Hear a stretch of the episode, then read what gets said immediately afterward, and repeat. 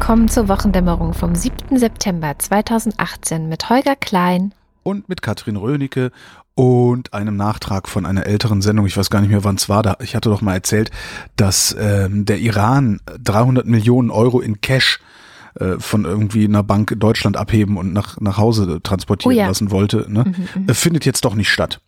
Ah, ja. Also der Flug ist abgesagt worden. Wahrscheinlich äh, wollte keine Ahnung, die USA wollten das ja nicht und vielleicht gab es da dann wieder irgendeinen Deal, dass dafür dann nicht so hohe Zölle auf Autos. Apropos Autozölle, die EU hat ja gesagt so, ja hier, dann machen wir es doch folgendermaßen, dann ähm, machen wir doch alle Zölle auf alle Autos weg. so zu den USA. Und dann mhm. ist Trump ganz schnell aufgefallen, dass die Amerikaner leider so miese Karren bauen, dass sie, selbst wenn sie ohne Zoll wären, hier wahrscheinlich keine alte Sau kaufen würde, außer die paar Prolls, die dann irgendwie einen billigen V8 haben wollen, irgendwie und sich darum dann irgendwie so ein also amerikanische Autos sind ja die billigste Möglichkeit, Achtzylindermotoren zu fahren. Mhm. Ich kenne mich halt damit ja nicht aus. Echte Scheißkarten. Ja gut, also brauchen wir ja nicht. Das wollte ich nur nachgetragen haben. Also dieses, dieser Bargeldflug nach Teheran, der findet nicht statt. Schade eigentlich. Ja, es ist furchtbar. Mensch. Ich hätte es denen auch gegönnt, mal so ein bisschen Cash in der Tasche. Soll ich gleich von Chemnitz erzählen oder willst du noch irgendwas Schönes Nein. vorher erzählen? Äh, nee, ich dachte, ich dachte, wir machen einfach das, das was wir immer machen, wenn es soweit ist. Der Deutschland-Trend ist wieder da. Jeden ah. Monat gibt's einen neuen Deutschland-Trend. Infratest DIMAP befragt im Auftrag der Tagesthemen oder der ARD tausend noch ein paar Leute, also repräsentative Umfrage und guckt dann bla bla bla bla bla. Und das ist ähm, der beeindruckendste Deutschland-Trend, den ich seit langem gesehen habe, ähm, der von dieser Woche. Bevor ich aber erzähle, warum, die Sonntagsfrage, wie immer. Äh, es ändert sich irgendwie nichts, jedenfalls nur sehr, sehr wenig. Ähm, ne? Union, SPD, AfD, Grüne, Linke, FDP in der Reihenfolge. Äh, Union und SPD kommen zusammen auf 47 Prozent. Das reicht nicht zum Regieren. Ähm, die AfD ist bei 16, gefällt mir nicht. Die Grünen bei 14. Und da äh, würde ich mir echt wünschen, dass sie dieses Momentum ein bisschen behalten und das vielleicht sogar noch steigern können. Ähm, interessant ist, sie fragen dann ja auch immer ab, so Politikerzufriedenheit. Ne? Wie zufrieden sind die mit der Arbeit des Politikers? Mhm. Ähm, Habe ich jetzt nicht schlüssel ich jetzt nicht auf. Äh, interessant fand ich, dass ähm, ein Prozent diesen Monat sind ein Prozent mehr mit der Arbeit von Grünen-Vorsitzenden Robert Habeck zufrieden. 23 Prozent nämlich im Vergleich zum Juli. Aber also die, die, die Frage, die, die sagen halt, äh, wie zufrieden sind Sie mit dem? Wenn Sie den nicht kennen oder keine Ahnung haben, sagen Sie das bitte auch. Also das wird dann auch nochmal äh, berücksichtigt. 61 Prozent der Befragten kennt ihn entweder nicht oder kann keine Angaben zu Habecks Arbeit machen. Krass. Das finde ich total spannend, weil natürlich in meiner Aufmerksamkeits äh, äh, Blase ist das falsche Wort, also weil ich, ich gucke halt, ich, ne, ich nutze halt sehr stark Medien und sowas, also ich halte mich für äh, einigermaßen informiert. Ähm, ist Robert Habeck sehr präsent echt? und auch, auch inhaltlich sehr präsent. Ja, ja, das ist echt ganz witzig. Also Robert Habeck ist einer von den Leuten, die jetzt nicht gerade irgendwie so wie Seehofer äh, an der Spitze rumpoltern. Also ich nehme Robert Habeck extrem oft und extrem intensiv wahr. Das ist ganz lustig. Ja. Interessant. Vielleicht gucke ich da auch nur besonders hin, weil ich äh, ein bisschen Hoffnung mit dem verbinde, weil meine Links-Grün-Versiffung, die ist ja, hat sich ja mit Sicherheit rumgesprochen schon. So, die Sonderfrage diesen Monat war, Sie fragen ja immer einmal im Monat, also Sie fragen dann ja immer noch mal irgendwie so ein Thema, das besonders oft unter den Nägeln brennt. AfD durch den Verfassungsschutz beobachten. Die Frage lautet, fänden Sie eine Beobachtung der AfD durch den Verfassungsschutz angemessen oder nicht angemessen? Das haben Sie irgendwann schon mal gefragt. 65 Prozent finden es angemessen, das sind drei Prozent mehr als beim letzten Mal. 32 Prozent finden es nicht angemessen, das ist plus minus null. Das heißt, äh, die Leute, denen es vorher egal war, die haben mittlerweile eine Haltung dazu entwickelt. Zumindest drei Prozent dieser Leute. Mhm. Dann ähm, gab es noch eine Frage, die ganz interessant ist, die aber auch noch nicht so äh, mich, mich so beeindruckt. Ähm, Fragen zur Flüchtlingspolitik. Was ich sonst noch nicht dabei hatte, ist, ich habe diesmal ähm, die Fragen dabei, die gestellt wurden. Das ist ja auch mal ganz interessant zu wissen, welche Fragen bekommen die Leute denn eigentlich gestellt. Also ich habe den genauen Wortlaut dabei. Und ähm, ein großer Fragenkomplex ging um Flüchtlingspolitik. Und die Fragen lauten, wenn Sie an die Flüchtlinge denken, die in den letzten drei Jahren nach Deutschland gekommen sind, finden Sie, dass die Integration der Flüchtlinge in den Arbeitsmarkt bisher alles in allem sehr gut, eher gut, eher schlecht oder eher sehr schlecht gelungen ist? Ja? Also wie ist die Integration der Flüchtlinge in den Arbeitsmarkt gelungen? 23 Prozent sagen sehr gut oder eher gut, ne? fast 70 Prozent schlecht. Integration der Flüchtlinge in die Gesellschaft sieht genauso aus. Ja? Also Also ein gutes Viertel ist der Meinung, dass es gut geklappt hat. Die Abschiebung von abgelehnten Asylbewerbern hat gut geklappt, sagen 11 Prozent. Was ja nun auch stimmt, ne? Also mhm. das äh, ist ja tatsächlich eine Baustelle, die sie irgendwie nicht auf die Reihe kriegen. Die Unterbringung und Verteilung der Flüchtlinge in Deutschland, 50 Prozent sagen, hat schlecht geklappt. Die Vorbeugung von Gewalt und Kriminalität, was ich eine etwas seltsame Frage finde. Also finden Sie, dass die Vorbeugung von Gewalt und Kriminalität bisher alles in allem gut oder schlecht geklappt hat? Bei den Flüchtlingen, die in den letzten drei Jahren nach Deutschland gekommen sind, da sagen 27 Prozent gut, 69 Prozent schlecht. Und ich unterstelle jetzt mal, dass das von denen niemand beurteilen kann oder fast niemand beurteilen kann. Weil also ich bin nicht in der Lage, irgendwie nachzuvollziehen, ob jemand, der in den letzten drei Jahren hier angekommen ist, in besonderer Weise kriminell geworden wäre oder sonst irgendwie sowas. Da müsste man mal den äh, Kriminologen fragen, den ich vor einem Jahr interviewt habe, was da so die aktuellen Zahlen sind. Ich meine, ich könnte mir vorstellen, dass selbst die das nicht wissen. Ja also die Forschung schon zu, doch, doch, naja klar, die können es ja. Aber, äh, Statistiken auswerten, die zum Beispiel von den äh, Kriminalämtern erhoben werden und so. Ja, aber erheben die denn überhaupt, ob die Leute jetzt äh, äh zwischen 2015 und 2018 in der Bundesrepublik angekommen sind? Ach so, ja, das. Weil um die ging es ja in der Frage, das hat mich so ein hm. bisschen. Stimmt. So, jetzt hm. kommen wir zu dem, was mich da so beeindruckt hat an diesem Deutschland-Trend. Ich habe ja schon länger die Theorie, dass dieser Rechtsruck in der Bundesrepublik, vor allen Dingen auch diese, diese, diese ähm, Verachtung der Demokratie, die damit einhergeht, oder vielleicht sogar ein Treiber des Rechtsrucks ist, das äh, wäre auch nochmal eine interessante Frage.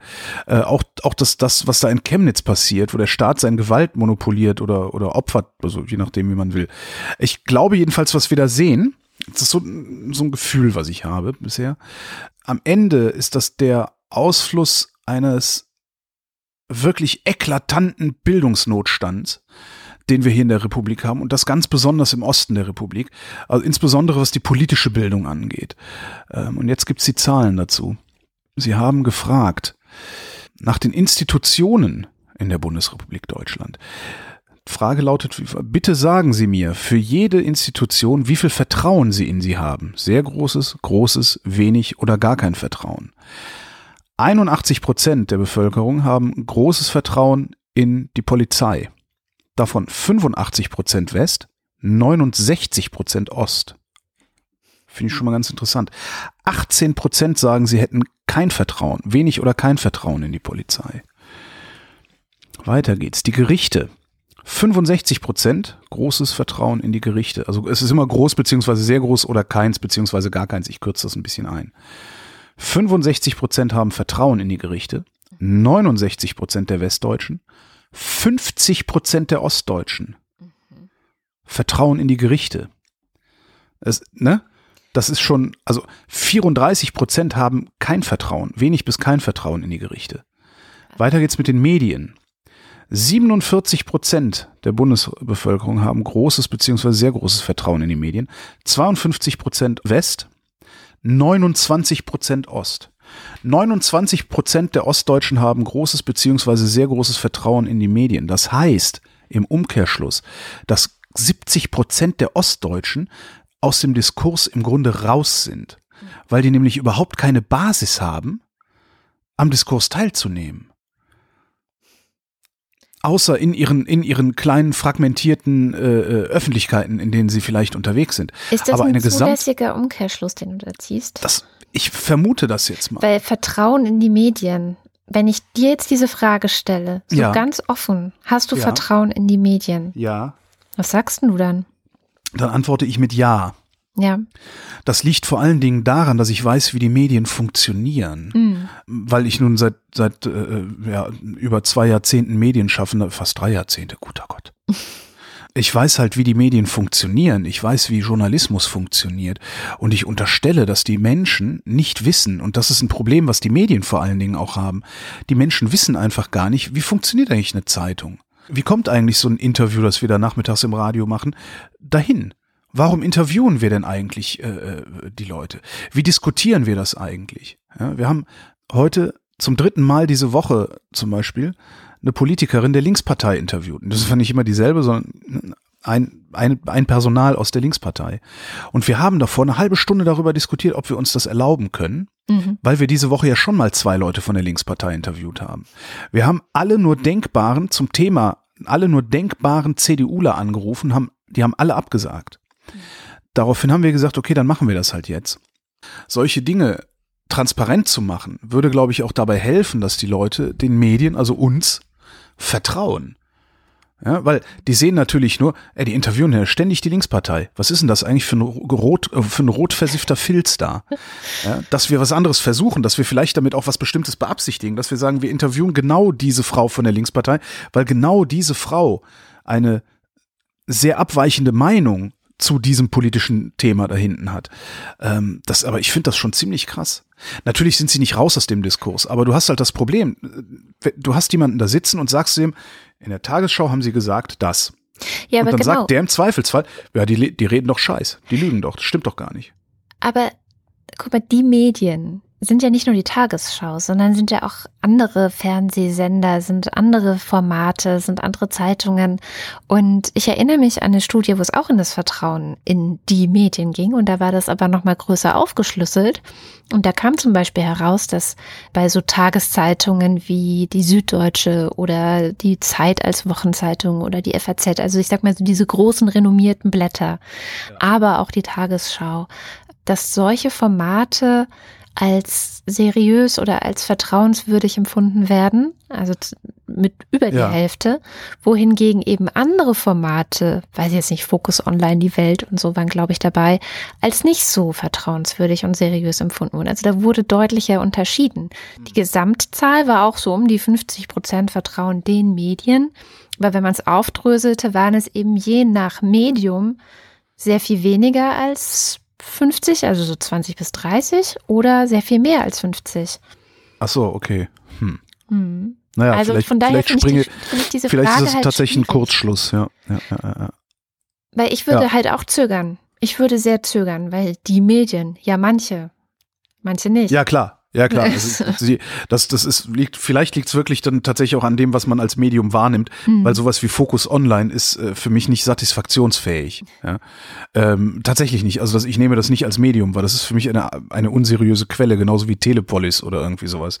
Es gibt halt Medien, die, ja, die, die finden, die finden äh, gar nicht als Medium bei mir statt. Mhm. Na gut, weiter geht's. Die Bundesregierung haben sie auch abgefragt.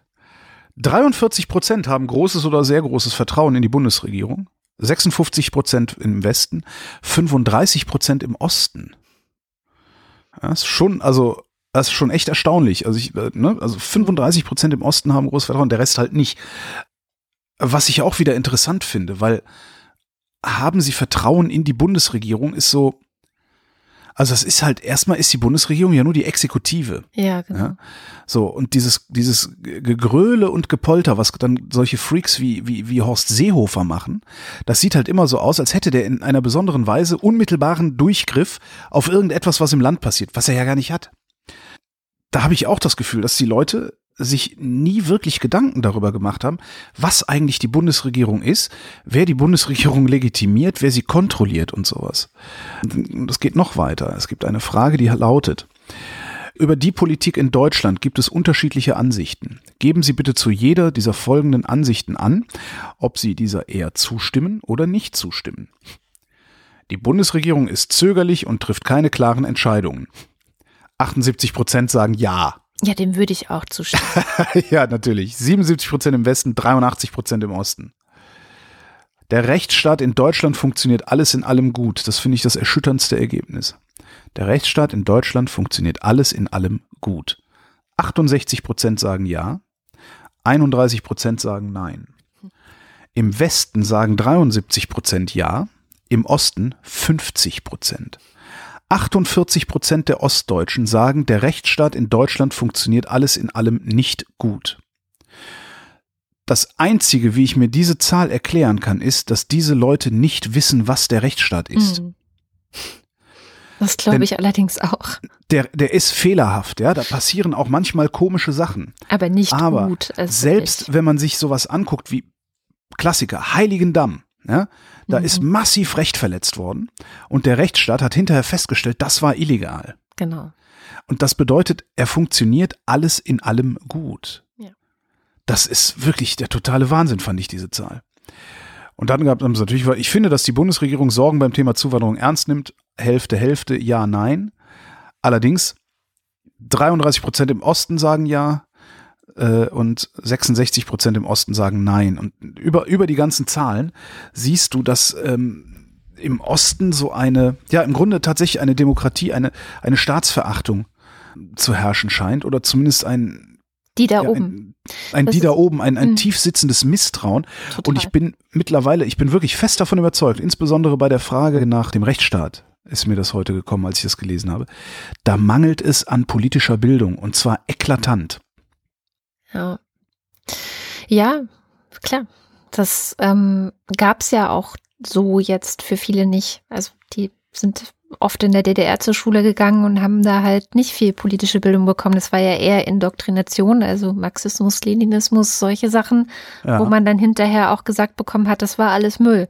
Übrigens, ja. so es ist dann halt auch schwierig, ähm, sich das hinterher irgendwie anzueignen, wenn auch alles gefühlt so schnell geht und man zu, zu tun hat, dass man Geld verdient, um sich was zu essen kaufen zu können. Es ist, das Tragische ist, ähm. es ist nicht so schwer, sich das anzueignen. Ähm, das Problem ist halt bloß, es gibt keine oder nur, nur unzulängliche, ja, Stellen, an denen ich mir dieses Wissen abholen kann. Das, es ist ja noch so ein Problem. Demokratie in der Demokratie ist nicht der Staat in einer Bringschuld dem Bürger gegenüber, sondern der Bürger ist in einer Hohlschuld. Der hat sich zu beteiligen. An Demokratie muss man jeden Tag arbeiten. Und das heißt halt auch, dass du verdammt nochmal deinen Arsch hochnehmen und dich darüber in Kenntnis setzen musst, wie funktioniert eigentlich diese Demokratie.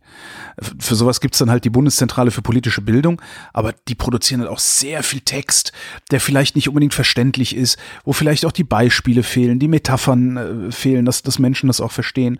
Ähm, es fehlen wirklich Bildungseinrichtungen, politische Bildungseinrichtungen, die auch echt den Typen erreichen, der den ganzen Tag irgendwie, also der morgens um sechs aufsteht, äh, erstmal anderthalb Stunden zur Arbeit fährt, den ganzen Tag buffen geht und abends mit Schwielen an den Händen nach Hause kommt. Ja. Es fehlt eine Institution, die diesem Typen dann halt noch in einer halben Stunde erklärt, pass mal auf, der Rechtsstaat funktioniert so und so und so. Das fehlt. Ich meine, der könnte natürlich auch unseren Podcast hören, aber. Dazu muss man das aber von ihm verlangen, aber der muss ja zuerst mal lernen, dass das seine Pflicht ist. Ja, ja, staatsbürgerlich. Das, ja, das ist aber halt relativ schwierig. Also ich habe ziemlich viel auch diese Woche über solche Dinge nachgedacht. Meine Familie lebt ja im Osten. Mhm. Und die sind vielleicht genauso recht typische Ostdeutsche. Ich weiß nicht, ich habe mit denen noch nicht darüber geredet, wie viel sie über die Institution dieses Rechtsstaats genau wissen oder so. Also wie groß der Grad der politischen Bildung dort ist.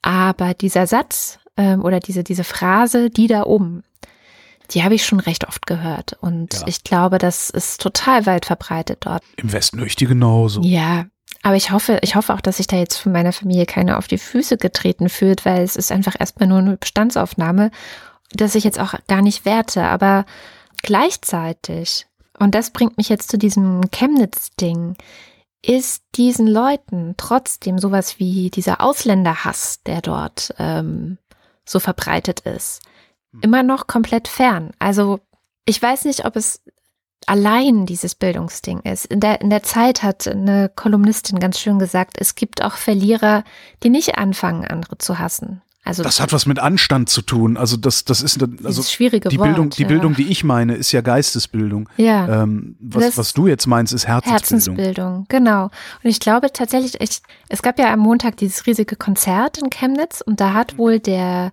Sänger von Feine Sahne Fischfilet, über die es ja jetzt auch wieder so eine ganz absurde Debatte gibt, aber egal, hat gesagt, es gibt nur Arschlöcher oder nicht Arschlöcher, entscheidet euch. Und ich glaube, dass das echt für mich, ich habe so viel nachgedacht, so, so viel. Und es ist für mich inzwischen auch die Quintessenz. Ich möchte eigentlich aufhören zu rechtfertigen, warum Leute so hassen, ich möchte inzwischen einfach nur noch sagen, vielleicht hat den irgendjemand ins Gehirn geschissen, so, ja. Ja, ich weiß nicht mehr, wo ich es gesehen hatte. Irgendwo auf Twitter schrieb jemand, oder zum, äh, was auf Twitter? Oder ich, ich weiß es nicht mehr. Irgendjemand schrieb, ob das, was du dir da überlegst, also die, die, die, das, was du da zu erklären versuchst, ob das äh, Stuss ist oder nicht, das erkennst du daran, wenn es ins Englische übersetzt. Mhm. Ja, was da in Chemnitz passiert, da wird dann hier differenziert und das sind nicht alles Arschlöcher, sondern die standen da nur rum und wussten nicht wie und was. Übersetzt es ins Englische. Erklär's einem, erklär's einem Ausländer auf, erklär's einem Engländer auf Englisch. Mach mal.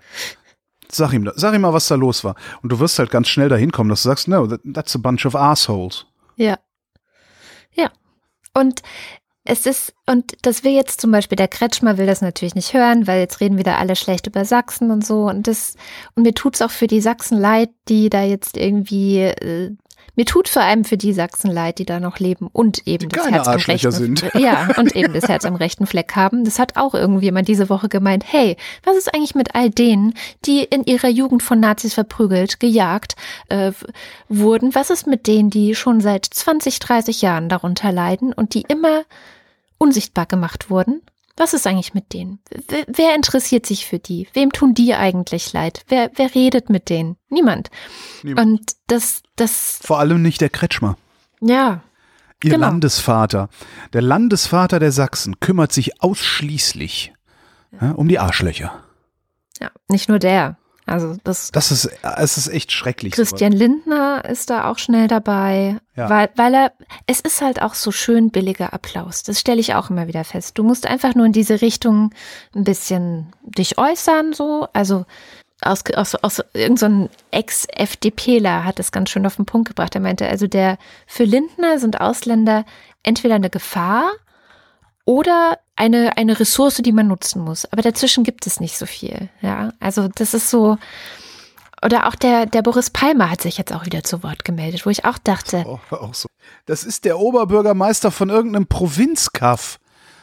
Darf jetzt, wenn der, wenn der Palmer ständig sein, in, in, in den Nachrichten ist, warum ist denn bitte der Oberbürgermeister von Templin nicht auch ständig in den Nachrichten? Was soll das? Was ist das für einer? Ja, Was qualifiziert den denn? Äh, Entschuldigung? Der hat noch, der hat's noch nicht mal aus seinem, aus seinem Bürgermeisteramt rausgebracht und, und, und wird, weißt du, wenn er wenigstens in die Landespolitik geschafft hätte, aber nicht mal das hat er auf die Reihe gekriegt. Was qualifiziert bitte Boris Palmer ständig das Maul aufzumachen? Beziehungsweise, was hat uns eigentlich für den Teufel geritten, dass wir dem ständig Aufmerksamkeit schenken, als wäre er irgendein Bundesminister? Also, der hat jetzt gerade in der aktuellen Zeit auf Seite 2, Seite 2 ja. fast die ganze Seite für sich. Was? Warum? Ja, keine Ahnung. Du warst und, doch mal bei den Grünen. Erklär mir das mal. Was ist mit dem? Und drei Viertel des Artikels sind Rechtfertigungen, wie ich sie gerade genannt habe. Also so dieser Versuch zu rechtfertigen, warum hassen Leute die Ausländer. Anstelle einfach mal zu sagen, wir haben ein Rassismusproblem. So, wie, wie können wir das lösen? Ganz am Ende macht er dann noch konkrete politische Vorschläge, aber das kommt erst ganz am Ende. Kommen wir vielleicht, wenn wir eh schon dabei sind, nochmal zu Chemnitz. Es gab ja diesen Montag dieses riesige Konzert, 65.000 Leute mindestens, wahrscheinlich mehr, aber wir kennen es mit den offiziellen Zahlen und so. Naja, sagen wir mal so, die offizielle Zahl war so groß, dass die Veranstalter es nicht für nötig gehalten haben, ihre eigene Zahl zu sagen. Das ist doch schon mal was. Das ist schon mal ziemlich gut. Finde ich auf jeden Fall ziemlich gut. Und das hat sehr viel Beachtung in den Medien gefunden. Deswegen habe ich gedacht, das ist jetzt vielleicht nicht so mega interessant. Ich finde auch die Debatte nicht interessant, ob das was bringt, wenn man da einmal zu so einem Konzert so viele Leute hinbringt. Ich finde, das bringt ich, was. Ich fand die schon ganz interessant, weil ich nicht davon überzeugt war, dass es was bringt. Und ich habe diese Woche viele Argumente dafür gehört, dass es was bringt. Und ich bin mittlerweile auch der Meinung, dass es was bringt. Welches ja. hat dich überzeugt? Welches Argument? Äh, was, das, was, mehrere. Also einmal natürlich, das, äh, es, das hattest du auch, glaube ich, gebracht, aber auch noch andere, dass es denen, die da sitzen in in Chemnitz und sonst wo und sich nicht raustrauen, sich nicht trauen, sich gegen, gegen den Mob zu stellen, ähm, dass es denen das Signal schickt, ihr seid nicht allein. Mhm. Das finde ich, das ist das eine, was ich gut finde. Und das andere ist, ähm, das hat, glaube ich, sogar Harald Welzer gesagt die Woche, oder? Ich weiß gar nicht. Dass es halt immer irgendwen braucht, der auf einer Demo so die wie, wie sagt man, die zentrale Figur ist, der, der Promi äh, und, und, und sowas. Also das hast du halt auf jeder Demo und das machen die Nazis halt genauso. Ja, Die haben dann da auch irgendwie äh, ihren komischen kleinen kriminellen Scheiß, wie heißt dieser Typ da aus aus Dresden, Bachmann stehen. Ja? Das ist eben deren Promi. Kommt ja? jetzt? Das ist halt eben, das ist halt eben deren Promi und äh, äh, die haben halt auch ihre komischen Musiker da stehen, wenn die ihre ihre scheiß Nazi-Konzerte da in Thüringen machen und so. Aber ich sag mal so, die die da die Linken, was heißt die Linken? Die Nicht-Arschlöcher, ja, mhm. die haben halt die geileren Bands und darum kommen auch mehr Leute. Und das fand ich auch ein sehr geiles Zeichen. ja. Der Moritz von Uslar, mit dem ich nie einer Meinung bin, außer diese Woche. ja. Außer diese Woche hat es auf den Punkt gebracht und er hat halt gesagt, der Politik fällt es gerade so schwer, klare, mitreißende, humanistische Sätze zu sprechen, aber auf diesem Konzert hat der Pop es geschafft. Zum Beispiel eben dieses gibt nur Arschlöcher oder nicht Arschlöcher, entscheidet euch. Aber auch so ganz, also so einfache Botschaften, die aber die Leute auch miteinander verbindet und sie auch darin bestärkt, sich weiterhin gegen dieses, ja, gegen die, gegen die Nazis zu stellen einfach. Ja.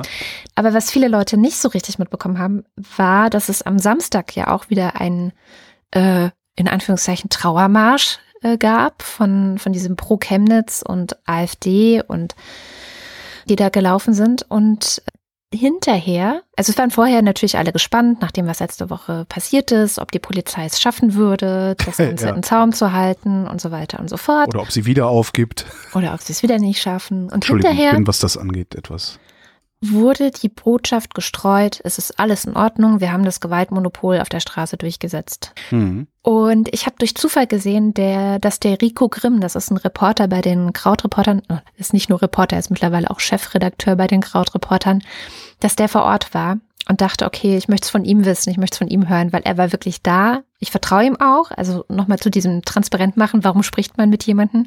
Ich vertraue Rico Grimm sehr, weil ich ihn als einen Journalisten kennengelernt habe, der sich auch wirklich viel, viel Zeit nimmt für seine Recherchen, der sehr, sehr gründlich nachdenkt. Und er ist eben selber auch Ostdeutscher. Das heißt, er hat auch einen wirklichen Bezug zu diesen Menschen. Er ist weit davon entfernt, irgendwie von oben herab vorschnelle Urteile oder mhm. so zu fällen. Genau, und deswegen habe ich ihn gefragt, wie das denn am Samstag in Chemnitz so war. Ähm, Rico, du warst ja in Chemnitz. Was hat dich denn dahin getrieben? Gar nicht mal ein konkreter Artikel, den ich jetzt sofort schreiben wollte, sondern eine längere, längere Recherche. Also ich habe im Sommer schon angefangen, auch durch die Beobachtung in den USA irgendwie zu sehen, dass sich in den also ich kann das noch nicht, noch nicht richtig beschreiben, aber ich glaube, es gibt so eine gewisse Bewegung im Antifaschismus, also in Reaktion auf das Erstarken der neuen Rechten und auf das, so dass die Neonazis Oberwasser fühlen oder haben, tut sich auch irgendwie was in der in der Gegenbewegung wieder und darüber werde ich eine Serie schreiben im Winter. Diese Gegenbewegung hat man jetzt in Deutschland nämlich an einfach in Chemnitz gesehen und das hat dich dahin getrieben? Ja, genau. Mir war klar, dass nach den Seen letzte Woche Montag und Sonntag in Chemnitz, dass jetzt am Samstag das ein sehr, sehr wichtiger Moment wird für die Stadt, aber auch für die, eben genau, für diese Gegenbewegung an sich. Vielleicht sogar wichtiger als das Konzert am Montag. Das Konzert war ja riesig. Wie viele Leute waren denn am Samstag dort? Äh, nach Polizeiangaben bei den Gegendemos 3000 und bei den Demos der Rechten 8000. Hm, das klingt ja schon mal relativ ernüchternd, wenn man das so hört. Jetzt gab es am Sonntag, glaube ich, war es bei Anne Will eine Aussage von dem ähm, Ministerpräsident in Sachsen, Michael Kretschmer, der äh, ja stark in die Kritik geraten war, sowieso schon auch in der Woche davor, als in Dresden dieses Kamerateam ähm, vom ZDF von der Polizei aufgehalten wurde und wie er darauf reagiert hat. Dann gab es äh, letzte Woche wegen Chemnitz Kritik, weil am Sonntag und Montag eben viele gesagt haben, die Polizei hat die Lage dort überhaupt nicht im Griff gehabt. Die Nazis konnten eigentlich machen, was sie wollten. Wie war es denn am Samstag? Weil Kretschmer hat ja behauptet, die Polizei hätte alles im Griff gehabt und das Gewaltmonopol des Staates sei durchgesetzt worden. Alles, alles in Ordnung sozusagen. Ja. Also ich habe keinen Vergleich mit Montag und Sonntag, da war ich nicht im Ort. Ähm, deswegen beschreibe ich einfach mal so, was ich am Samstag so erlebt habe. Also was ist direkt vorweg. Also was es nicht gab, waren Straßenschlachten, offene, stundenlange Auseinandersetzungen zwischen irgendwelchen Gruppen, sowas gab es nicht. Es gab einmal, ist die militante Antifa auf die, äh, auf die Neonazis getroffen. Das war auch eine recht koordinierte Sache von, jedenfalls von den Neonazis, soweit wie ich das gesehen habe.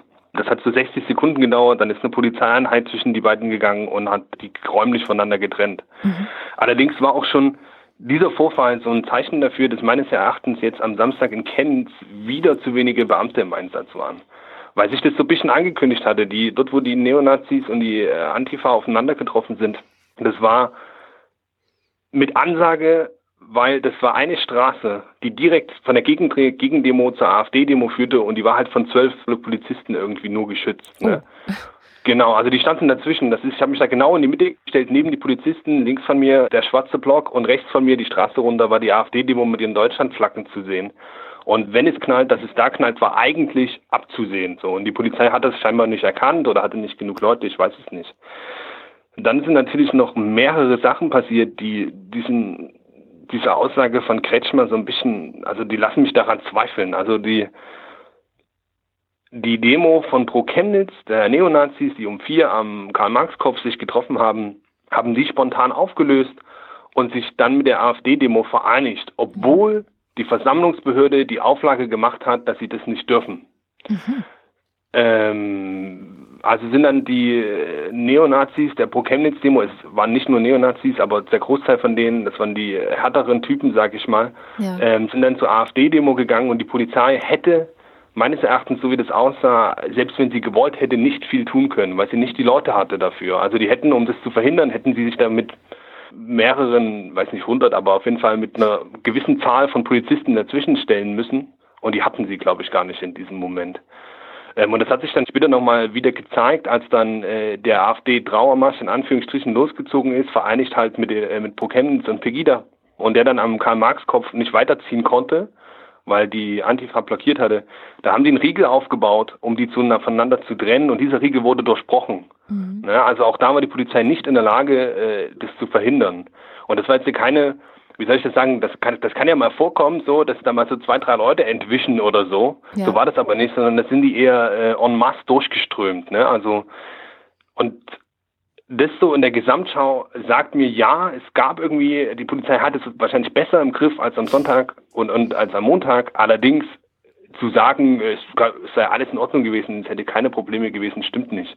Und das sind jetzt ja nur so strukturelle Sachen. Also es gab, ich habe das beobachtet, mehrere Angriffe auf Journalisten, auf Kollegen von mir, die ich sage mal so, das ist vielleicht nicht unbedingt verhinderbar für die Polizei, ne? Mhm. weil wenn sich die Journalisten mitten in der Masse bewegen, direkt dort, wo an vorderster Front, wo die, die, die grölenden Demonstranten sind, die gerade versuchen, den Wasserwerfer zu bewerfen oder so, dann kann das durchaus passieren, dass mal einer geschubst wird, aber normalerweise, so wie ich das kenne, auch von den Demos, die ich jetzt hier in Berlin immer gesehen habe, ist dann sofort ein Greiftrupp rein mhm. und hat die Leute rausgezogen, die Angreifer der Polizei. Aber diese Greiftrupps habe ich gar nicht gesehen. Und es ging dann nochmal einen Schritt weiter, da gab es dieses Video von ähm, auf Twitter von Raphael Thelen, wo ein Polizist an den Kopf geschlagen wurde. Und auch da ist nichts passiert. Also das mhm. fand ich super krass. Normalerweise ist die Polizei, also dass sie vielleicht nicht Angriffe auf Journalisten verhindern äh, kann und sofort verfolgen will, aber wenn es ihre eigenen Leute eingegriffen werden, ist sie normalerweise immer sehr, sehr, sehr hinterher, sich äh, sofort die Leute zu schnappen, die das waren. Und auch am Ende also das war dann so die Situation, was los war, irgendwie so um sechs oder halb sieben, um sieben am Karl-Marx-Kopf, der AfD-Trauermarsch in Anführungsstrichen war, wurde offiziell aufgelöst und die Polizei hatte dann halt äh, damit zu tun, so die Gegendemonstranten, die zum Bahnhof gingen, zu trennen von den ähm, rechten Demonstranten, die ja auch zum Bahnhof gingen. Das ist ihnen aber auch nicht sonderlich gut gelungen jedenfalls nicht immer und nicht durchgehend. Also weil ich auf dem Weg nach Hause zum Beispiel, da war so eine Stimmung, man konnte das spüren, man musste aufpassen auch so, man musste in die Nebenstraßen gucken, wer sich da so umtreibt, was da so passiert. Und tatsächlich war es dann so, dass ich äh, eine Straße hochgegangen bin, um die Ecke gekommen bin und ich habe schon gesehen, wie so 20, würde ich jetzt mal sagen, Neonazis, so junge Typen, 20 bis 25 Jahre alt ungefähr, mir entgegenkamen. Ne? Und dann laufe ich weiter die Straße hoch in Richtung Bahnhof und dann sehe ich auf der anderen Straßenseite eine Gruppe Gegendemonstranten. Klar erkennbar an ihren Schildern, daran, dass sie äh, jünger waren, dass sie, sag ich mal, mehr Frauen hatten, dass sie anders gekleidet waren. Und die Neonazis, die es gerade passiert hatte, haben das auch mitbekommen. Das war so ein bisschen, als hätten sie die, die Fährte ihrer Beute aufgenommen, sind nicht stehen geblieben, haben sich umgedreht, haben die sich ein paar Mal angeguckt. Drei, vier, fünf äh, von denen haben schon die Vermummung hochgezogen und wollten gerade so zum Sprint ansetzen, wurden nochmal zurückgehalten von ihren Leuten. Und dann so 10, 20 Sekunden später sind sie losgejagt. 20 Mann waren das ungefähr, quer über die Straße auf diese Gegendemonstranten zu. Und dann, also das war für mich persönlich mein Held des Tages, ein einzelner Polizist, der dort den Verkehr geregelt hat, weil da noch so ein Stadtfest war, irgendwie so ein Konzert, ist mit Helm auf dem Kopf, äh, sein Motorradhelm, losgerannt und hat sich äh, zwischen die Gegendemonstranten und die heranjagenden Neonazis gestellt, mit einem Knüppel, hat den Knüppel geschwungen und die haben dann auch abgelassen davon. Ne? Also das war wirklich eine krasse Szene und ich meine, dieser eine Typ, so, ne, der Polizist, der hat alles richtig gemacht. Und das ist, muss man wirklich sagen, das ist sehr, sehr mutig auch. Das ist ja auch mit, wirklich mit Gefahr für seine eigene Unversehrtheit hat er sich dazwischen gestellt. Weil hätten die das gewollt, hätten die, die den natürlich locker überrennen können, so. Mhm. Ähm, aber eigentlich darf der niemals in diese Situation kommen. Also, dass er sich da alleine dazwischen stellen muss.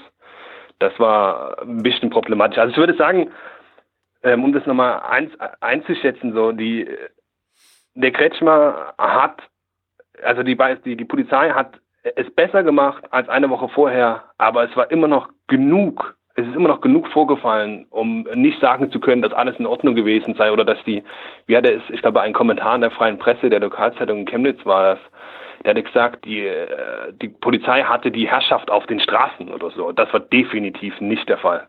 Sie hatte definitiv nicht die Herrschaft auf den Straßen. Wenn nur auf den Hauptstraßen, genau dort, wo demonstriert wurde, aber sobald man in einer Nebenstraße war, war äh, das vorbei. Ja, krass. Was, was, ich die, was ich da immer nicht verstehe, auch seit Jahren schon nicht. Die wissen doch, wer die Nazis sind. Also wenn die Antifa das wissen, dann weiß die Polizei das doch auch. Und da verstehe ich nicht, wie trotzdem Übergriffe passieren können. Also mir, mir kann doch keiner erzählen, dass die Polizei nicht in der Lage ist, im Vorfeld von solchen, solchen Veranstaltungen äh, ihre beliebten Gefährderansprachen zu machen. Also das ist mir, das ist mir ein totales Rätsel. Also die krasseste Aussage fand ich echt, dass nicht mal was passiert ist, als Gewalt gegen einen Polizisten verübt wurde. Ja. Das habe ich, da habe ich gedacht, ja, okay. Die haben ähm, Angst. Ja. Die haben Angst und es gab einen einzigen Mutigen, wie wir gerade gehört haben. Ja. ja, die haben Angst. Also entweder haben sie Angst oder sie, sie billigen das. Also es gibt ja jetzt auch mittlerweile genug Berichte von, äh, von, von Kollegen und Kolleginnen, die von Polizisten einfach auch offen angegangen werden. Mhm. Ja. Ja, das ist ja die zweite Drohung, die ja. Hier endet jetzt, so hier endet jetzt deine Pressefreiheit. Mach, dass du wegkommst. Ja. Ihr glaubt ja, ihr dürft ja alles machen, ihr Presseleute. Macht euch mal auf was gefasst. Und das dann von Leuten in Uniform mit Waffen. Das ist halt so ein bisschen das Problem auch.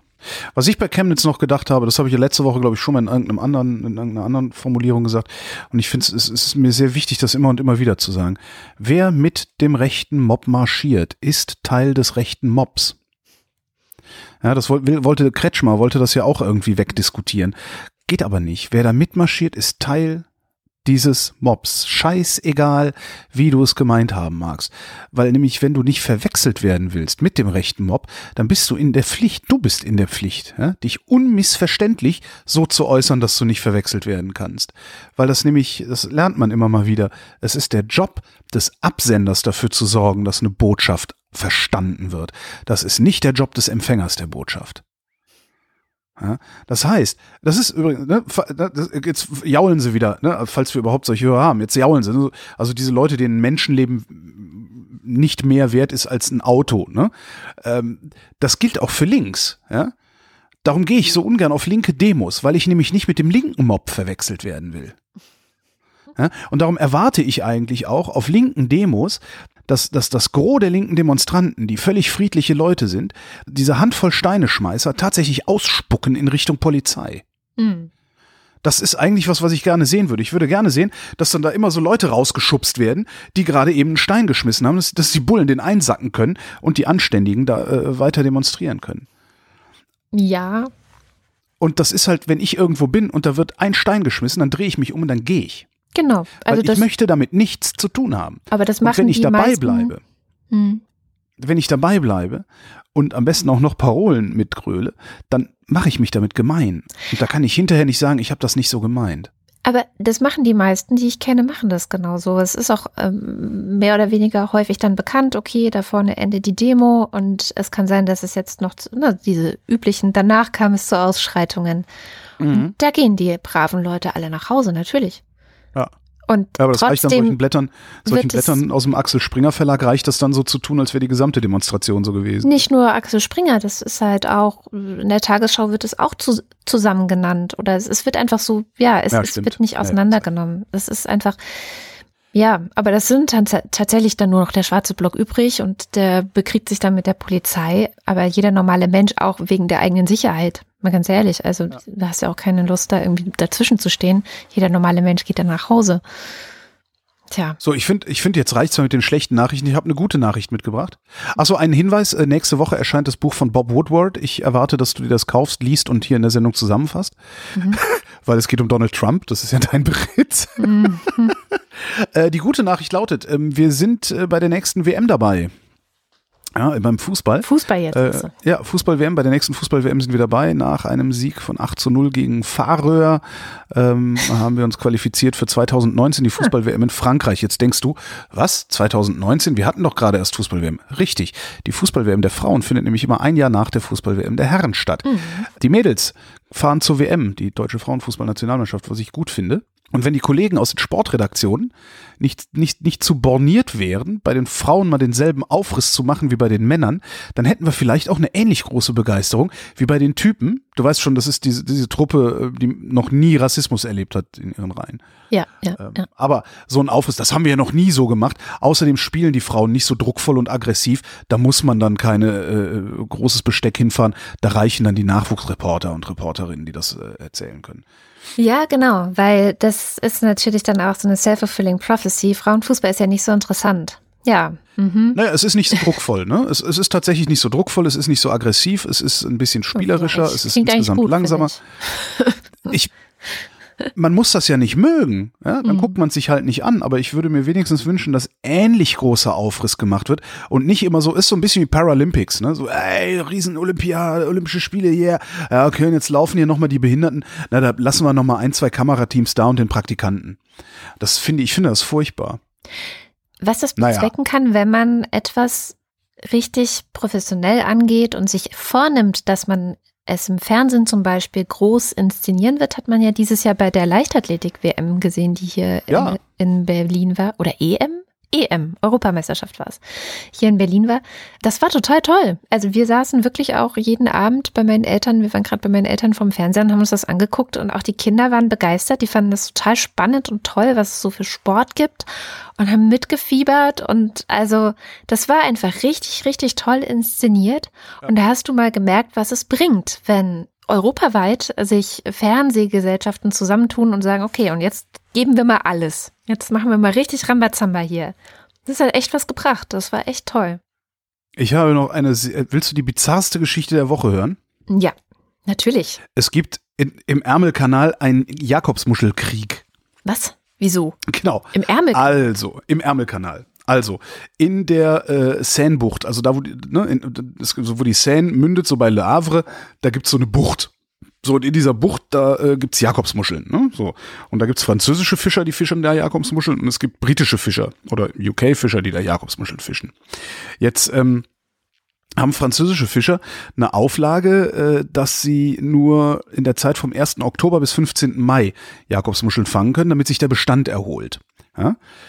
Durchsetzbar ist das natürlich äh, ja nur für französische Fischer und äh, nur in der französischen Zwölf-Meilen-Zone, weil danach sind internationale Gewässer. Die Bucht ist aber weiter als zwölf Meilen. Das heißt, jetzt kommen die ganzen UK-Fischer, die diese Auflage nicht haben, und fischen außerhalb der Zwölf-Meilen-Zone in dieser Bucht vor Le Havre nach Jakobsmuscheln und holen dann da Jakobsmuscheln raus. Und das finden die Franzosen total scheiße, ne, weil die halt Schiss haben um ihre, äh, wie nennt man das denn, um ihren Ertrag. Irgendwie. Mhm. Weil die Briten fischen halt viel mehr, mehr tausend Tonnen daraus, als wir tausend Tonnen daraus. Ne. Normalerweise haben die Franzosen und Briten so Verträge gehabt, die das regeln, aber aus irgendeinem Grund haben sie es dieses Jahr nicht hingekriegt. Warum konnte ich nicht rausfinden. Und äh, ja, ne, wie es so ist, Brexit. wenn der französische Im Zweifel genau, Brexit. wenn der französische Bauer, ja, was ja letztendlich ist. auch ein Fisch ist, wenn der unzufrieden ist, ne, mhm. dann mein lieber Herr Gesangsverein. Und da war dann vergangene Woche Eskalation. sind dann die Franzosen mal rausgefahren und äh, haben äh, versucht, die, die britischen Boote äh, vom Jakobsmuschelfangen abzuhalten, so ne, richtig anschreien, anpöbeln, inklusive Boote rammen und sowas. Der Präsident des, des normannischen Fischereiverbands hat den britischen Fischern, ich mache ihnen ein Friedensangebot. Wir teilen alles und es gibt keine Geschichten mehr. also richtig so mafiös-mäßig irgendwie sowas. Und dann hat noch das Landwirtschaftsministerium äh, äh, verlauten lassen, dass äh, wenn es nochmal so Scharmützel geben würde, dann würde auch die französische Marine zum Eingreifen bereitstehen. Das war richtig geil eskaliert irgendwie. ähm, ja.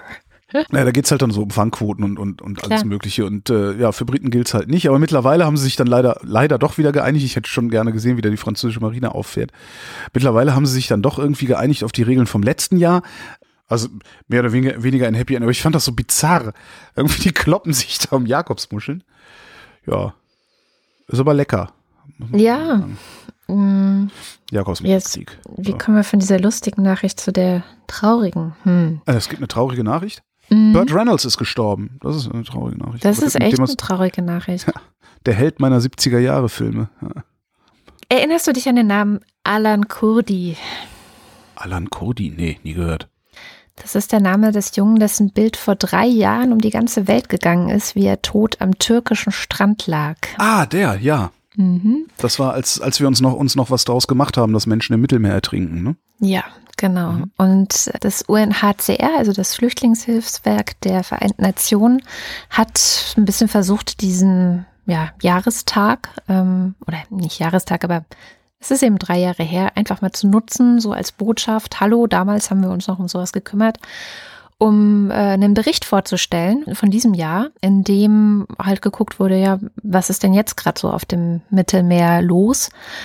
Und allein in diesem Jahr sind 1600 Menschen gestorben oder wurden als vermisst gemeldet. Mhm.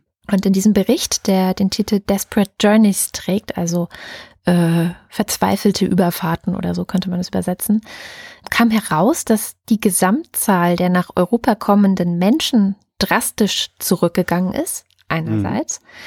die Zahl der Todesfälle aber gleich geblieben ist, also in absoluten Zahlen. Was so viel heißt wie äh, 2017 ist noch jeder 42. Mensch auf dem Mittelmeer, also der diese Mittelmeerroute, es gibt ja nicht eine Route, es sind ja irgendwie ja. 10, 11 Routen, aber egal, der da versucht hat, rüber zu kommen, jeder 42. Mensch ist gestorben. Dieses Jahr war es jeder 18. Mensch. Und ich würde behaupten, dass das eine direkte Folge der Behinderung der Seenotrettung ist, die immer noch passiert. Also es ist, ich weiß gar nicht, wie es jetzt der ganz aktuelle Stand ist, aber diese ganzen Schiffe, Seefuchs, Sea-Watch, wie sie alle heißen, die dürfen ja alle nicht rausfahren. Die hängen ja alle in irgendwelchen Häfen fest. Und äh, das sieht, glaube ich, auch die Direktorin des UNHCR-Büros in Europa, äh, Pascal Moreau, sieht das ähnlich. Sie hat gesagt, die Zahl der Menschen, die an Europas Küsten ankommen, sinkt. Es stellt sich nunmehr nicht mehr die Frage, ob Europa die Ankunftszahlen bewältigen kann, sondern ob es sich menschlich genug zeigt, Leben zu retten. Das ist so, ich weiß, es ist irgendwie äh, runterzieht. Ja, und das tun wir nicht. Ja, das tun wir nicht. Das tun wir nicht. Und dazu gab es einen sehr, sehr, sehr, sehr, sehr schönen Text von Etienne Balibar. Ich weiß nicht, ob dir das was sagt. Das ist ähm, in Frankreich einer der Public Intellectuals, ähm, der zumindest in der Politikwissenschaft in Deutschland auch sehr viel rezipiert und gelesen wird. Und er hat so einen Einwurf gemacht zu genau dieser ganzen Frage, die ja nicht nur Europa betrifft, sondern auf der ganzen Welt sind Menschen unterwegs. Und er hat versucht, ein ein neues Menschenrecht zu erfinden, könnte man sagen. Und zwar das Recht der Gastfreundschaft. Das klingt irgendwie so gut menschenhaft, aber er führt es, er führt es sehr, sehr genau auch aus. Also er sagt, es geht im Grunde darum, das, was im Moment passiert, vom Kopf auf die Füße zu stellen. Also dass ein Staat wie Deutschland, Italien, Malta, ähm, Spanien, dass die eben nicht die Möglichkeit haben sollen, diese Aussonderungspraktiken zu praktizieren. Er sagt, dass diese ganzen Praktiken in Zukunft bestimmt als kriminell, also rückwirkend als kriminell eingestuft werden. Ja. Sondern er sagt, wir brauchen eigentlich wie nach dem Zweiten Weltkrieg so eine Art neuen internationalen Vertrag, ein neues internationales Recht, das sich direkt auf die, und ich finde, er prägt da einen wunderschönen Begriff, die Umherirrenden dieser Welt bezieht. Fand ich einen echt guten Begriff, die Umherirrenden. Und er schlägt fünf Prinzipien vor, die aus diesem, diesem Recht, also es ist ein ziemlich langer Artikel, den können wir auch verlinken, der ist auch frei zugänglich für alle, die kein Zeitabo haben. Prinzipien, die direkt aus diesem Recht erwachsen würden, also ganz konkrete Prinzipien. Das erste ist ein Verbot der Abweisung. Also er sagt, die Umherirrenden dürfen an einer Grenze oder Küste nicht mit Gewalt zurückgedrängt werden. Sie müssen ihre Bedürfnisse unter Bedingungen zum Ausdruck bringen können, die ihre Würde, ihre körperliche Unversehrtheit, ihre persönliche Autonomie respektieren und das erfahrene Leid berücksichtigen. Die Beweislast darf nicht bei den Umherirrenden liegen, sondern bei den Staaten, die zögern, sie aufzunehmen. Das zweite ist, die Staaten und ihre an den Grenzen oder im Innern des Staatsgebietes operierenden Polizeikräfte dürfen die Umherirrenden nicht misshandeln oder schikanieren. Drittens, die Staaten dürfen keine Listen von Herkunftsländern führen, deren Staatsbürger aufgrund ethnischer, kultureller, religiöser oder geopolitischer Kriterien a priori die Einreise verwehrt wird. Viertens. In dem Versuch, die Schlepperorganisation zu zerschlagen, dürfen militärische Operationen nicht das Leben der Umherirrenden in Gefahr bringen, denn sie sind die Opfer dieser Organisation und nicht ihre Auftraggeber. Und fünftens, die Staaten dürfen die, in Anführungszeichen, Steuerung der Migranten- und Flüchtlingsströme nicht an Dritte delegieren, um ihre eigene Verantwortung abzuwälzen. Insbesondere dürfen sie sich nicht mit als sicher eingestuften Drittländern auf einen Kuhhandel zur Eindämmung der Migration einlassen. Und dann der letzte Satz des Textes, und dann höre ich auch auf. An ihren Lebensumständen, also die Lebensumstände der Umherirrenden, lassen sich die Folgen aller Ungleichheiten unserer heutigen Welt ablesen. Die Umherirrenden weisen das auf, was Jacques Rancière den Anteil der Anteillosen genannt hat, jenen Mangel an Rechten, der zu beheben ist, wenn man will, dass sich Menschheit endlich auf Gleichheit reimt. Kurzum, es geht um die offene Frage, ob die Menschheit diesen Teil ihrer selbst aus sich vertreibt oder ob sie dessen Ansprüche in ihre politische Ordnung und in ihr Wertesystem integriert. Dies ist die Wahl einer Zivilisation. Es ist unsere Wahl. Und das bringt mich wieder zum Arschloch oder nicht Arschloch. Wir haben die Wahl. Ja. Jein. ähm, also was spontan, wo ich spontan sage, äh, das funktioniert schon mal nicht, ist äh, diese Beweislastumkehr, die er da fordert, äh, weil das die Forderung eines Negativbeweises ist. Du kannst nicht von jemandem verlangen zu beweisen, dass etwas nicht ist. So. Er verlangt aber von den Staaten, dass sie beweisen, dass jemand nicht verfolgt wird. So funktioniert das nicht. Es muss derjenige, der einen Umstand behauptet, beweisen, dass dieser Umstand ist und nicht umgekehrt. Das heißt, wer kommt und sagt, ich werde politisch verfolgt, ähm, muss das belegen können. So, so leid es mir tut. Das funktioniert schon mal nicht. Ähm, alles andere, alles andere, was ich da so, das, das ist halt, das ist halt sehr hübsch, aber es ignoriert halt völlig, dass wir Nationalstaaten haben, dass diese Nationalstaaten Interessen haben, dass wir vor allen Dingen nationalstaatliche Sozialstaatsgesetzgebungen haben oder nationale Sozialstaaten haben, die das irgendwie abfedern, abfangen müssen. Also das, das ist halt alles ganz hübsch, was der da beschreibt. Aber ich glaube, das funktioniert erst dann, wenn wir A, eine konsistente Weltgesellschaft sind, ja, dass wir kein einzelner Staat sind und wenn wir den Kapitalismus nicht mehr so betreiben, wie wir ihn jetzt betreiben. Ja. Entschuldigung. Ja, ja, nee, ich, ich, ich wusste, dass solche Einwände kommen werden, deswegen ist alles völlig in Ordnung. Ich glaube, dass er halt versucht, eine neue äh, ja, eine, neue Art von Menschenrecht, also gar nicht so neu zu entwerfen, weil er argumentiert schon, dass das alles in unseren Menschenrechten, auf die wir uns nach dem Zweiten Weltkrieg aus gutem Grund geeinigt haben, angelegt ist. Und es wird halt ja, nicht konsequent hat aber noch kaum jemand, umgesetzt. Damals hat auf der Welt noch kaum jemand gewohnt, ne? Damit mhm. war nicht zu rechnen, was wir jetzt sehen. Also vielleicht schon, aber vielleicht dann auch doch wieder nicht als äh, äh da äh, solche Sachen. Ja. Ja. Und ja die Sache mit dem Nationalstaat ist, äh, ich bin ein, ein Fan des, des, der Nation in dem Sinne, dass ich glaube, dass es wichtig ist, dass Menschen so einen Vertrag miteinander haben. Also ich bin ein Fan als Kontraktualistin, als äh, dieser Idee von Staat, dass wir Rechte haben, dafür aber auch bestimmte Sachen, eben zum Beispiel das Gewaltmonopol, übertragen an den Staat und so weiter. Also so quasi wirklich, wir haben alle eine Vereinbarung miteinander, wir tragen zu diesem Staat bei, zahlen Steuern und so weiter und so fort. Ähm, da bin ich ganz bei dir, dass es wichtig ist, diese, diese Sicherheit und diesen Vertrag miteinander zu erhalten und zu schützen und dafür zu sorgen, dass es nicht irgendwie ausfleddert. Das ist ja auch die Angst der Leute, die zum Beispiel in Chemnitz auf die Straße gehen, ja. Die, die Angst ist ja, dass das alles nicht mehr funktioniert, wenn hier zu viele Ausländer sind. Ich glaube aber, und das bringt mich wieder zurück zu der Feststellung, die wir schon ganz oft gemacht haben, dass wir stark genug sind, diese Umherirrenden, die tatsächlich ja auch hier irgendwie herkommen, aufzunehmen und mit Respekt und menschenwürdig zu behandeln. Wir können das so. Und das, diesen Anspruch nicht aufzugeben, ist für mich das, warum ich diesen Text so gut fand. Ja, dass jemand das mal wieder formuliert hat, zu sagen, nee, wir, wir können nicht an der Stelle so tun, als würden wir das nicht schaffen, sondern wir schaffen es ja. Ja, wir sind, wir sind stinkreich und wir können uns sicherlich die, die, was weiß ich, was war das jetzt, anderthalb Millionen oder sowas äh, seit 2015, die können wir uns locker leisten als Bundesrepublik. Also ist ja jetzt nicht so, dass irgendwie die Bundesrepublik auf einmal dadurch pleite gegangen wäre, dass irgendwie Infrastrukturprojekte liegen bleiben oder so, sondern ähm, dem Land geht es ja jetzt, wenn du die, die, die wirtschaftlichen Zahlen anguckst, so gut wie nie. Dass es Einzelnen schlecht geht und ganzen Bevölkerungsgruppen schlecht geht, äh, steht das im anderen Blatt, aber denen würde es halt, ja. denen würde es halt genauso schlecht gehen, wenn diese anderthalb Millionen Leute nicht gekommen wären. Eben. Eben. Ähm, was, was du aber machen musst ist, und das, das ist ja das Problem, das ist, das ist, was vielleicht der besorgte Bürger gröhlend auf der Straße nicht, nicht sauber zu formulieren vermag, ist, wenn du, also wir haben halt ein Sozialsystem. So. Und damit meine ich jetzt nicht nur irgendwelche Sozialhilfe, die bezahlt wird, Hartz IV, äh, Krankenversicherung und sonst irgendwie was, sondern auch ein, ein, ich sag mal, ein implizites Sozialsystem von Wohnraum, der vorhanden ist oder nicht vorhanden ist und gebaut wird und nicht gebaut wird und so, ne? Das ist ja, das ist ja eher so ein informelles System, was da, was da stattfindet. Und wenn du jetzt äh, anderthalb Millionen Leute hast, die kommen dazu, dann musst du irgendwie verhandeln, wie denn diese Leute in dieses vorhandene System aus, aus, aus geschriebenen und ungeschriebenen Regeln, sag ich mal, einzugliedern sind. So.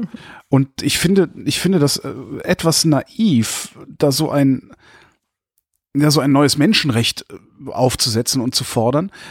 Und daraus aber dann nicht, ja, vielleicht, naja, wir machen es ja jetzt, also reicht ja, wenn wir darüber diskutieren, er muss das ja gar nicht als Ideengeber. Naja.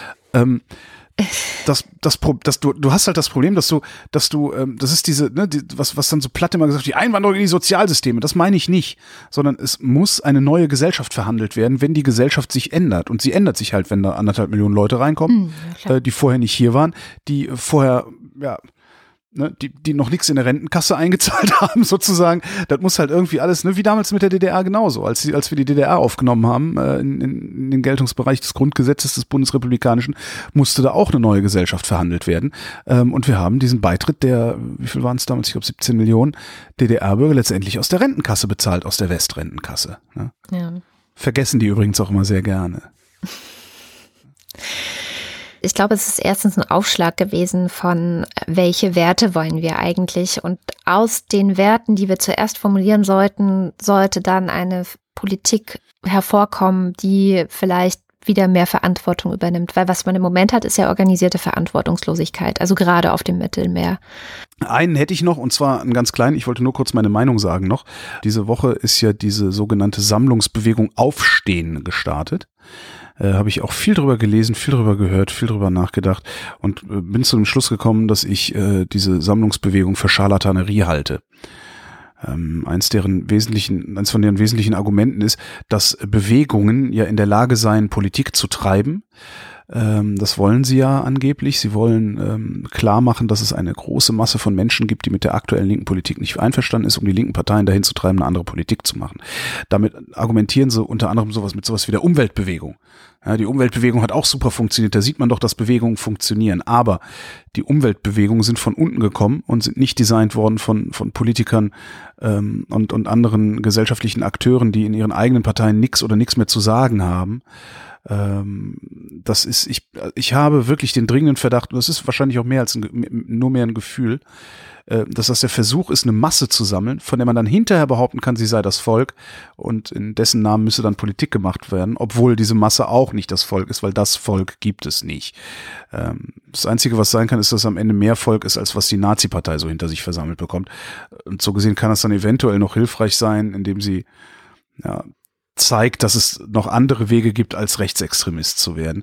Ich fürchte aber tatsächlich eher, dass diese Mitgliederbasis dieses Vereins langfristig eher als so eine PR-Verschiebemasse im Sinne ja, der Gründer oder Funktionäre, die dann am Ruder sind, äh, missbraucht werden wird. Ich habe die These gelesen, dass das alles nur der Vorbereitung einer neuen Partei dient. Fand ich eine lustige Theorie. Ja, das wäre die nächste Möglichkeit, was mhm. ihr zwar immer, also wenn man, wenn man Sarah Wagenknecht fragt, äh, sagt sie immer, nein, wir gründen keine neue Partei. Aber es würde mich auch nicht wundern, wenn das tatsächlich die, eine neue Parteigründung würde, weil genauso würde ich es machen. Ne? Ja, genau. Ich würde so ein Ding aufziehen, dann würde ich hinterher, wenn, wenn ich dann irgendwie 200.000 Leute da habe in meiner Datenbank, würde ich halt gucken, wie verteilen die sich über die Bundesrepublik, wen spreche ich gezielt an, ob er nicht vielleicht einen Ortsverein aufmachen will und dann machst du einen großen, heftigen Schlag und gründest auf einmal eine Partei, die bundesweit ansprechbar ist. Ja. Auch versuchen. Ja. Und dann hast du Oskar Lafontaine und Sarah Wagenknecht an deren Spitze. Schon wieder. Sowas. Immer das Gleiche. Noch eine gute Nachricht. Ich entschuldige, ich überziehe jetzt überziehe ich die Sendung, aber ich finde das wichtig. Das oberste Gericht in Indien hat die äh, Homosexualität entkriminalisiert. Ähm, mit, mit der Begründung, und das finde ich eine super Begründung, die Kriminalisierung von Sexualverkehr ist irrational, willkürlich und verstößt gegen die Verfassung. Das alte Gesetz ist zu einer Waffe gegen die Gemeinschaft von Schwulen, Lesben und Transgendern eingesetzt worden zack, bumm, einkassiert. Ähm, Homosexualität ist in Indien jetzt nicht mehr eine Straftat. Was ich daran ein bisschen tragisch finde, ist, ist, dass es ähm, ein oberstes Gericht war, das es durchsetzen musste und dass die Politik mal wieder, naja, im Grunde zu schwach oder feige oder weiß der Geier was war, ähm, da im Sinne eigentlich eines demokratischen Rechtsstaats zu handeln. Aber trotzdem eine gute Nachricht. Indien ist ja auch so ein Thema, an das ich mich langsam äh, ranwanze. Und was mir dabei ein bisschen geholfen hat, ist ein wunderschöner Podcast der BBC und der heißt My Indian Life. Und da porträtiert die Moderatorin in jeder Folge eine junge Inderin oder einen jungen Inder, der irgendwas anders macht oder irgendwie anders tickt. Oder also ein Beispiel ist ein Sänger, ein indischer Sänger, der äh, stottert ganz ordentlich. Also es ist echt schwierig, auch ihm zuzuhören. Und sie, also sie, sie versucht einfach mit denen ein bisschen über das Leben in Indien zu reden und so komme ich gerade so ein bisschen rein, bevor ich mich dann mit dem ganz Großen, mit der Politik ähm, irgendwann befassen werde, die ja offenbar in den letzten Jahren, also zumindest für Frauen ist es, glaube ich, in Indien in den letzten Jahren ganz schön bergab gegangen und äh, bergab, ja. Oh, ich hätte erwartet, dass es bergauf geht. Nee, es gab ja diese vielen Vergewaltigungsfälle äh, ja. dort und das ist schon relativ eskaliert. Und Indien ist, glaube ich, für Frauen an vielen Orten so unsicher wie vor 10 oder 15 Jahren nicht. Also von daher ist es schon interessant und wichtig, finde ich, auch zu gucken, was ist denn eigentlich da passiert? Hm. Also, was ist denn eigentlich los? Hm. Ja, ich bleib da dran ähm, und irgendwann werde ich bestimmt was Längeres berichten, aber ich höre mich jetzt gerade noch so durch diesen Podcast, um so ein Indien-Gefühl zu bekommen. Und das geht damit. Möchtest du von mir noch ein Umweltthema hören? Nee, ich möchte jetzt eigentlich die Sendung beenden. ich bin so müde auch. Ich kann überhaupt nicht mehr denken. Ach, Menno. Mach halt dein Umweltthema. Nee, jetzt will ich nicht mehr. Dann bin ich zu müde, um mir einen flotten Spruch fürs Ende der Sendung auszudenken und sage einfach, wie immer, am Ende der Sendung lesen wir die Leute vor, die uns über steady.fm slash Wochendämmerung großzügig, wirklich sehr großzügig mit einer monatlichen Spende bedenken, nämlich die Ultras und den Fanclub und wir starten wie immer mit den Ultras. Marc Bremer, Oliver Burkhardt, Reto Di Ciotto Isolabella, Roger Eberling, Christopher Etzel, Erik Fröhlich, Benjamin Harnack, Nico Hebel, Norman Holz, Katharina Hüll, Caro Janasch, Matthias Johansen, Dennis Klein, Moste Tecki, Rolf Lühring, Dominik Neise, Robert Reyer, Michael Salz, Jörg Scheckis, Andreas Schreiber, Roman Schlauer, Joachim Urlas, Lars von Hof-Hunold, Lars Wagner, Bernd Wehmöller, Christian Wenrich und Justus Wilhelm. Und weiter geht's mit dem Fanclub.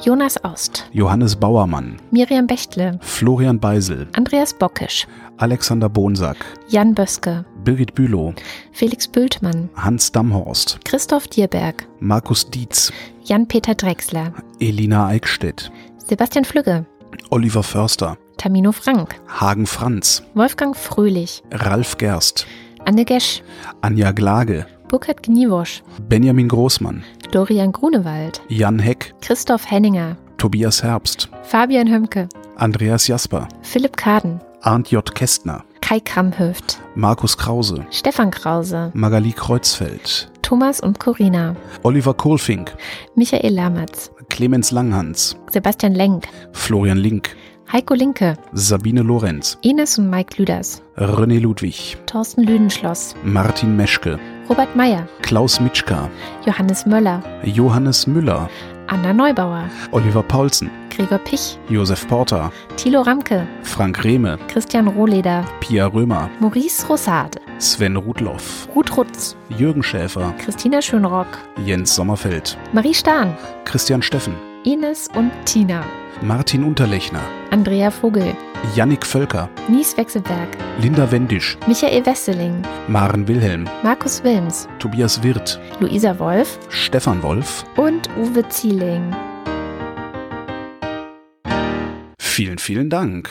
Und alle, die noch eine Postkarte oder ein Buch von uns bekommen und noch keine Mail von mir bekommen haben, schreiben mir bitte eine Mail an karte.wochendämmerung.de, denn ich werde nicht immer darüber benachrichtigt, wenn ihr neu im Fanclub oder bei den Ultras seid, nämlich dann nicht, wenn ihr vorher eine andere, also wenn ihr sozusagen aufgestockt habt.